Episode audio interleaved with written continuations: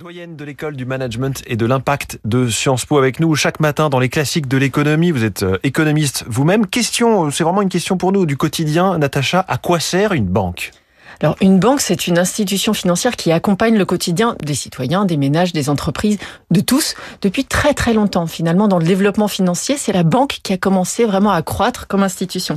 Alors, ce qu'on a cru pendant longtemps, c'est que les banques créaient ex nihilo le crédit. C'est-à-dire que on va à la banque, on a besoin d'une certaine somme d'argent, on demande, on justifie son, on défend son dossier et hop, on obtient une somme qui serait créée donc la banque crée un dépôt en fait, puisqu'elle vous donne l'argent qu'elle vous prête sur un compte de dépôt, et ensuite vous, ce compte de dépôt, vous l'utilisez pour verser l'argent sur un autre compte de dépôt qui est celui de votre de votre créditeur, et les choses se font comme ça. Alors il y a un peu de vérité dans tout ça, c'est-à-dire que la banque, c'est la seule institution qui a ce pouvoir de faire le lien entre la monnaie centrale, c'est-à-dire la monnaie qui est émise par la Banque centrale. Elle a accès à cette monnaie-là. Aujourd'hui, c'est la seule avec cet accès-là, elle utilise la monnaie centrale et elle fait levier pour nous prêter des sommes plus importantes que ce qu'elle a elle-même emprunté euh, à la Banque hmm. centrale. Donc les crédits, en quelque sorte, font les dépôts de cette manière avec certaines euh, limites. Alors il y a quand même trois façons de définir le rôle de la banque. Donc il y a la première théorie qui a été la théorie de l'intermédiation financière. On pourrait penser que tout simplement une banque c'est une intermédiaire comme une autre. Euh, les assureurs sont d'autres intermédiaires, les mhm. fonds de pension, etc.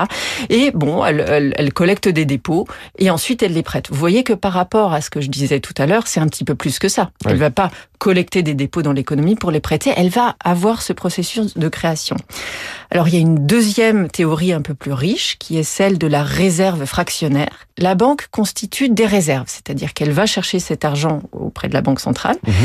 Elle utilise cet argent pour garantir en quelque sorte la qualité de l'argent qu'elle va créer pour ensuite le redistribuer pour financer l'économie. Et puis ensuite, une troisième théorie, c'est celle de la, théorie de la création du crédit. Alors vous allez me dire, ces théories se ressemblent. Oui, elles se ressemblent, mais elles ont euh, des distinctions particulières de, de, complexification et de compréhension du lien justement mmh. entre ces institutions qui sont aujourd'hui pour la plupart privées et la fonction publique d'émission monétaire de la Banque centrale. Si on regarde l'économie dans son ensemble, au niveau donc macroéconomique, le rôle des banques, leur impact, et on le voit en ce moment, est déterminant. Absolument, il est massif. C'est pour ça qu'on s'est beaucoup concentré après les grandes crises sur les banques. On a regardé, on a, on a disséqué leur bilan, on a essayé de mettre des, des garde-fous sur les risques qu'elles prenaient, sur les expositions qu'elles constituaient. Euh, L'influence macroéconomique des banques, elle s'exprime sur pratiquement toutes les grandes variables.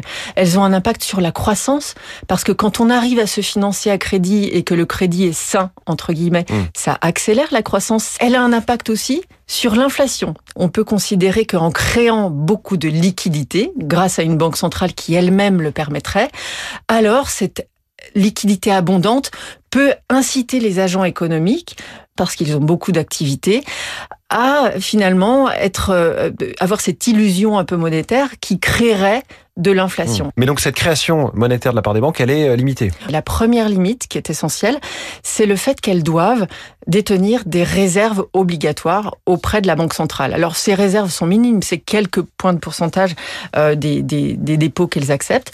On contrôle le bilan des banques aussi, pas seulement dans cette dimension de liquidité, mais aussi sur la qualité de ce qu'on appelle leurs fonds propres, c'est-à-dire leur, leur capital. Aujourd'hui, et beaucoup plus depuis la crise de 2008, on impose aux banques d'avoir suffisamment de fonds propres pour faire face à des chocs de liquidité, mais aussi des chocs mmh. de, de, de qualité de crédit sur, sur ou, en tout cas de volatilité. On leur donne un ratio, c'est ça On leur donne un ratio, on leur demande d'avoir euh, alors 8% plus des, des, des, coussins. Alors mmh. chaque pays rajoute des coussins. Nous en France, on a beaucoup de coussins de, de liquidité. Et puis une troisième contrainte sur les banques quand même, qui est peut-être moins connue du grand public, c'est sur la gestion de leur risque crédit. Pourquoi quand vous allez chercher un crédit immobilier ou un crédit à la consommation, on vous pose plein de questions mmh. ben, C'est précisément pour donner les moyens à la banque de savoir qui vous êtes, de savoir quelle sera votre capacité de remboursement euh, demain au moment où il faudra rembourser votre crédit, et puis ne pas vous mettre dans une situation de surendettement qui ne serait pas soutenable. Donc tout ça, ces questions ennuyeuses, elles sont très bonnes pour la santé de votre banque et donc pour la santé de l'économie parce que ça évite les grandes crises et, et, et permet de ne pas avoir à mettre à contribution l'argent du contribuable pour sauver les banques. C'est mieux. Merci beaucoup, Natacha Valla. Les classiques de l'économie.